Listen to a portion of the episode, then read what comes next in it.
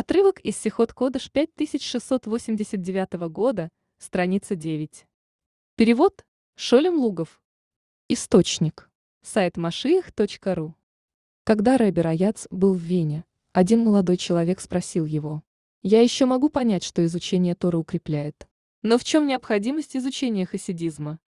Ответил ему Рэбби так. «Как вы знаете, перед тем, как делать прививку, врач протирает спиртом место укола. Возникает вопрос. Можно еще понять, что прививку делают для лечения и выздоровления. Но зачем протирать место укола? Но дело в том, что когда игла входит в тело, нужно, чтобы вместе с ней не зашла грязь, способная вызвать заражение. Так и при изучении Торы. Необходимо очищение с помощью учения хасидизма, чтобы не был нанесен ущерб. Эти слова взволновали и глубоко поразили молодого человека, признавшего их правоту.